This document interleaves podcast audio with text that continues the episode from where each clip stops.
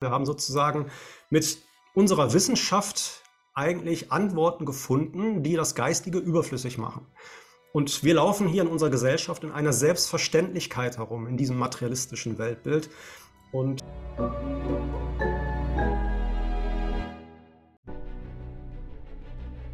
Willkommen bei dem Podcast von Die Köpfe der Genies.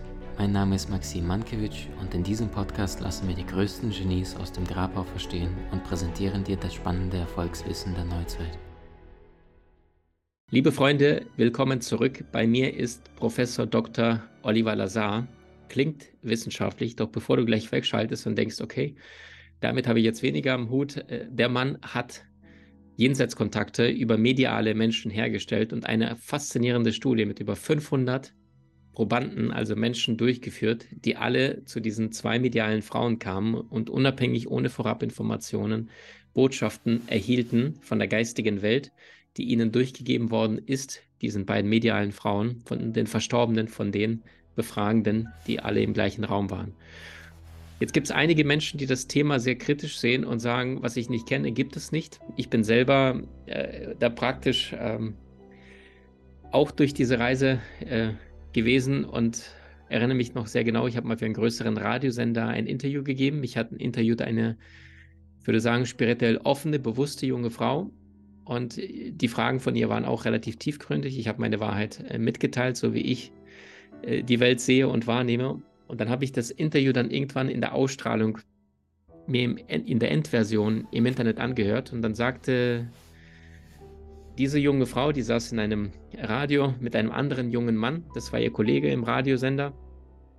Und äh, sie sprachen dann über das Interview, über das, was ich da gesagt hatte, was im Radio lief. Und dann sagte der junge Mann nur, also der kann labern, was er will, aber ich glaube ihm kein Wort.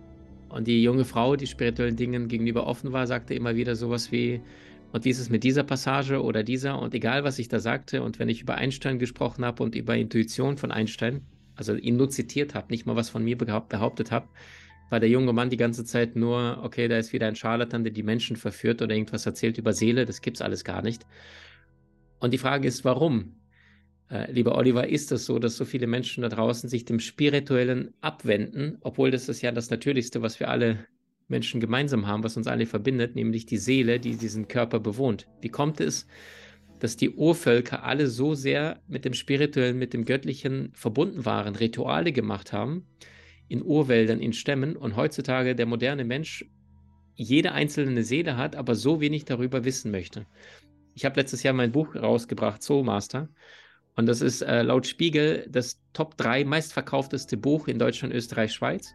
Und gleichzeitig habe ich so gut wie kaum Anfragen gehabt aus TV, Radio oder Medien und habe mich gefragt, wo, woran liegt es eigentlich? Also wie kann es sein, dass das Natürlichste so sehr verdrängt wird, nämlich die Seele und Spiritualität? Ja, hallo Maxim, das ist äh, eine gute Frage. Warum sind viele Menschen, zumindest in unserer westlichen Gesellschaft, in einem materialistischen Weltbild, ich nenne es mal, gefangen? Das liegt äh, daran, glaube ich, dass wir schon ja, von Kindesbeinen an quasi in diesem Weltbild großgezogen werden, weil in den Schulen wird ja auch nichts anderes gelehrt als dieses materialistische Weltbild. Und im Grunde genommen, ja, kam der Wandel so Mitte des 19. Jahrhunderts, würde ich sagen. Der Armin Risi, als Schweizer Autor und Philosoph, er hat mal gesagt, die Menschheit ist dort von einem Extrem ins andere gewandert. Das eine Extrem war nämlich dieses sehr religiöse, das sehr im Christentum verhaftete ähm, mit äh, ähm, ja, bibeltreuen Christen und ähm, ja, das Thema Religion war einfach sehr, sehr wichtig. Auf der anderen Seite kam dann die Wissenschaft immer mehr ins Spiel. Das heißt, so Mitte des 19. Jahrhunderts kam die Industrialisierung, man hat Erkenntnisse in der Chemie, in der Physik gehabt. Ja, wenn ich daran denke, so um 1900, äh, 1900 herum, Max Planck mit seinen Entdeckungen. Ja, das heißt, man hat nach und nach ganz normale materialistische Erklärungen für die Welt gefunden und äh, somit hat ja alles Geistige mehr oder weniger äh, die Basis verloren. Ja, und da stehen wir jetzt im Moment. Ja, wir haben sozusagen mit unserer Wissenschaft eigentlich Antworten gefunden, die das Geistige überflüssig machen. Und wir laufen hier in unserer Gesellschaft in einer Selbstverständlichkeit herum, in diesem materialistischen Weltbild. Und ich glaube, dass vielen Menschen gar nicht bewusst ist, dass es Dinge gibt, die sehr hinterfragungswürdig sind. Und das ist ja auch etwas, was ich in meinem Buch eben sehr, sehr umfangreich auch behandelt habe. Ne? Dieses Thema, wie entstand eigentlich das Leben? Das ist äh, also mit Abiogenese, also wie wird aus Chemie eigentlich Biologie? Was ist mit Evolution und all diese Dinge? Weil das nehmen wir ja ganz normal so hin. Das ist für uns ja selbstverständlich, dass das Leben so entstanden sein muss. Warum sollte es da etwas Göttliches oder was Geistiges geben? Ja, und ich glaube auch mittlerweile haben viele Menschen auch Angst damit umzugehen ja, und kennen sich damit nicht aus ähm, und, und, fürchten sich vor, vor, dieser Thematik und fühlen sich aber andererseits in ihrem materialistischen Weltbild äh, ja, so sicher, dass sie das auch niemals in Frage stellen würden. Ja, und so kommt es dann, dass es zu verhärteten Fronten durchaus kommt. Ich sag mal, zwischen spirituellen Menschen und den, den materialistischen Wissenschaftlern. Und leider sind es sehr dogmatische Lager. Also ich bin dann doch eher für den Dialog, für eine ganzheitliche Betrachtung ähm, ich bin ja mittlerweile auch ein sehr spiritueller Mensch geworden, aber auch immer noch Wissenschaftler. Und ich glaube, dass das Hand in Hand gehen kann. Das sind keine sich ausschließenden Disziplinen, aber es ist nichts, was man äh, von heute auf morgen ändern kann. Es ist ein langer Prozess, denke ich. Das wird auch noch so einige Jahrzehnte, vielleicht sogar Jahrhunderte dauern, bis dass man auch in der wissenschaftlichen Welt endlich verstanden hat, dass Materie nicht alles ist und nicht alles erklären kann. Mhm.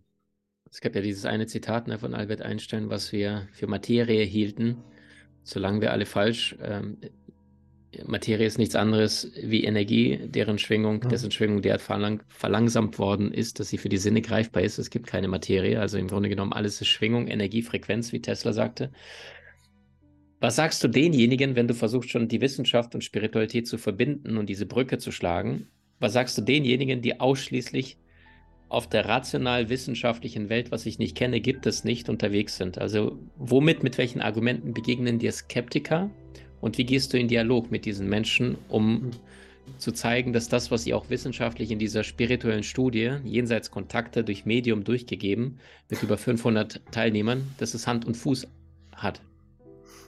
Ja, zunächst einmal muss ich sagen, ich sehe mich jetzt nicht als großen Missionar. Ich muss niemanden und ich möchte auch niemanden überzeugen. Und ganz ehrlich, mich interessieren auch die Meinungen anderer Wissenschaftler nicht. Das sind gar nicht die, die ich erreichen will. Und äh, vor allen Dingen weiß ich auch, dass ich dort auf Granit beiße in 99,9 Prozent der Fälle. Ich möchte diese Leute gar nicht überzeugen. Wichtig ist mir, dass die Leute, die offen sind, die auf der Suche sind, bei mir Antworten finden können. Also ich habe jetzt keine Bringschuld. Ja? Jemand, der was haben will, kann es sich gerne bei mir holen, so sage ich immer.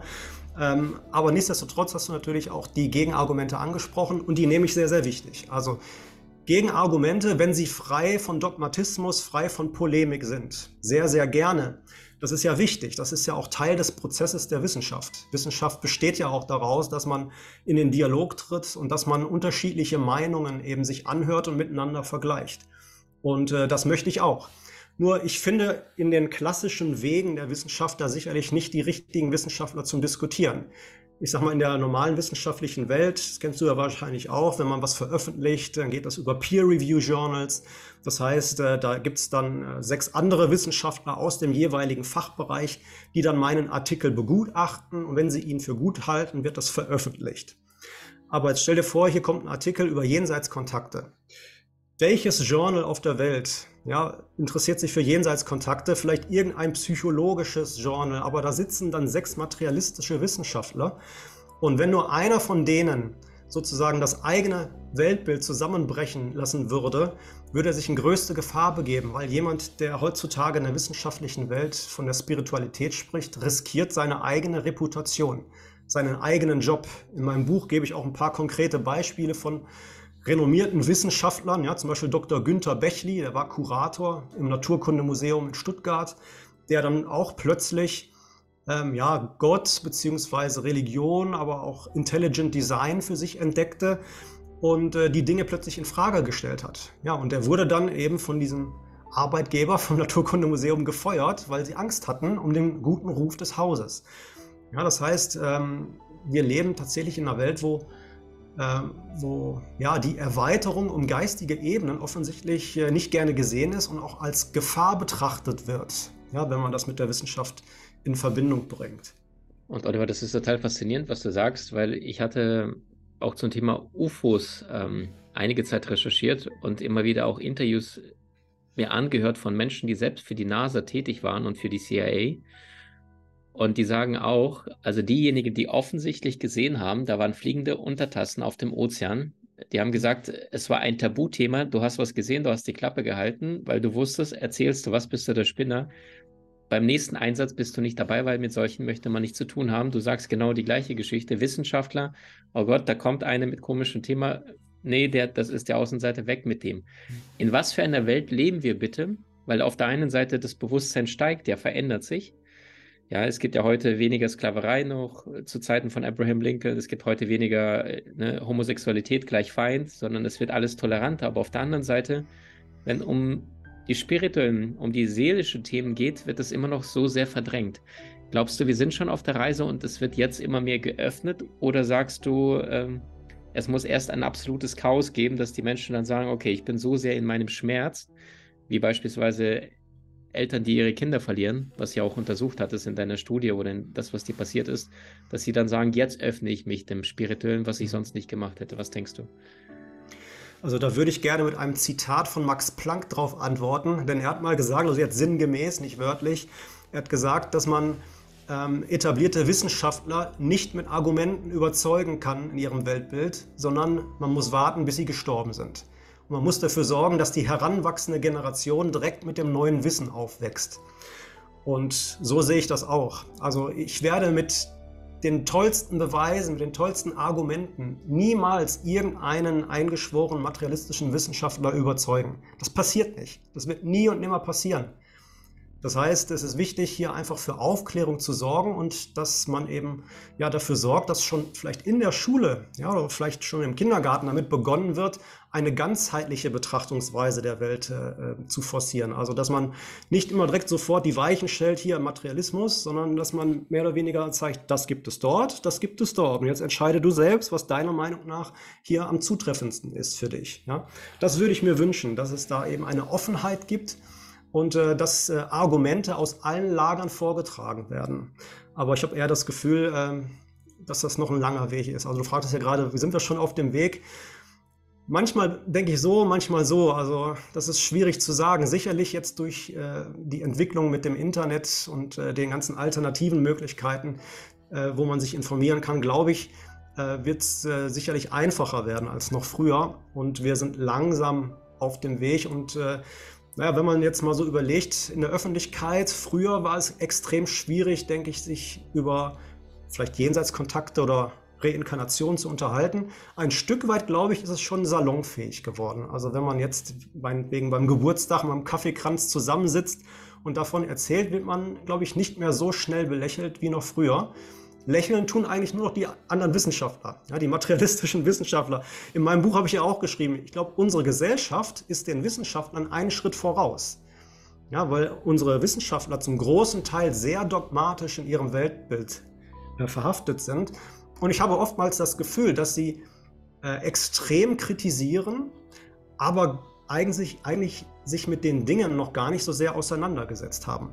Ja, weil ich habe auch mit vielen Kritikern auch zu tun, und äh, dann frage ich mal, habt ihr denn mein Buch überhaupt gelesen? Wisst ihr genau, was wir gemacht haben? Ja, nein. Ja, haben sie dann nicht. Und dann frage ich mich, hey, das ist doch das Gegenteil von Wissenschaft. Du kennst gar nicht das, was ich gemacht habe, aber du kritisierst es, äh, kritisierst es trotzdem. Äh, das ist das Gegenteil von Wissenschaft. Ja, wenn ich mich nicht auskenne, dann halte ich einfach den Mund, dann sage ich nichts dazu. Dann sage ich, ja, tut mir leid, kenne ich mich nicht aus, ist nicht meins. Aber dann trotzdem ähm, irgendwelche Pseudo-Argumente aufzutischen und mit größter Polemik gegen spirituelle Wissenschaftler dann äh, zu sprechen, äh, da habe ich kein Verständnis für. Und das macht mich auch ein Stück weit sauer, weil ich freue mich auf einen gesunden Dialog. Ich, ich finde es wichtig. Ja, also wenn jetzt Kritiker kommen und sagen, ah, da gibt es die psychologischen Tricks, Code Reading gibt es hier, Confirmation Bias nach dem Motto, die Leute wollen doch sowieso nur das hören, äh, was, äh, was sie hören wollen. Ja, also die filtern nur das raus, was, was, was sie mögen ähm, dann ist das wichtig. Das nehme ich ernst. Das, das, das muss man berücksichtigen. Ähm, aber das passiert leider oftmals mit einer sehr, sehr großen Polemik und großem Dogmatismus, dass da so ein Austausch leider gar nicht möglich ist. Mhm. Umso erfreulicher ist es ja, dass das bei uns möglich ist. Also, Freunde, wenn es dir jetzt schon gefallen hat und du denkst, hey, ich habe aus den letzten zwei, drei Gesprächen hier mit Professor Dr. Oliver Lazar für dich einiges mitnehmen können, dann teile es Weil ohne, dass äh, Oliver diese Dinge ausspricht und ohne die anderen, die sagen, hey, faszinierend und das Ganze wissenschaftlich, nicht nur eine Meinung, getestet, geprüft und standgehalten, wenn wir das nicht teilen, dann wird sich das Bewusstsein auf der Erde weiterhin niedrig halten und umso mehr kämpfen wir dann äh, mit einem Ego gegen das nächste Ego und begegnen uns nicht ganzheitlich. Denn das eine, was Spiritualität immer wieder schafft, ist es, Brücken zu bauen, miteinander Verständnis zu entwickeln und zu verstehen, wir sind alle auf diesem Mutterschiff Erde. Oliver, Frage, warum tust du das, was du tust? Ich meine, es ist ja sehr viel sicherer, als Wissenschaftler dein Geld zu verdienen. Du bist in einer privaten, staatlichen, privaten Einrichtung, äh, verdienst da dein gutes Geld, bist Doktor, Professor, hast deine Studenten und trotzdem bringst du dieses Wissen an die Menschen. Warum? Ja, das wird ja oftmals auch von Skeptikern vorgetragen. Der Lazar will doch nur sein Buch verkaufen. Aber da sage ich dann auch immer, hey, wenn es mir ums Geld ginge, dann hätte ich am besten meine Klappe gehalten. Ja, ich habe noch circa 20 Jahre Berufsleben vor mir. Äh, ich habe einen sicheren Job, sicheres Gehalt. Ich habe noch eine Nebentätigkeit, wo ich programmiere. Warum sollte ich mit so etwas an die Öffentlichkeit gehen? Weil damit riskiere ich doch meine Reputation, vielleicht sogar meinen Job. Aber ich tue es trotzdem. Ja, und warum tue ich das? Weil ich eben dieses eigene Erlebnis gehabt habe, weil ich es am eigenen Körper, an der eigenen Seele gespürt habe, wie tief diese Liebe ist, die ich da wahrgenommen habe und wie echt die geistige Welt ist. Und es gibt manchmal Dinge, die sind größer als man selbst. So bezeichne ich das immer. Also dieses Thema aufzuklären, andere Leute aus ihrer Trauer abzuholen, Trost zu spenden, das ist mir das Wichtigste.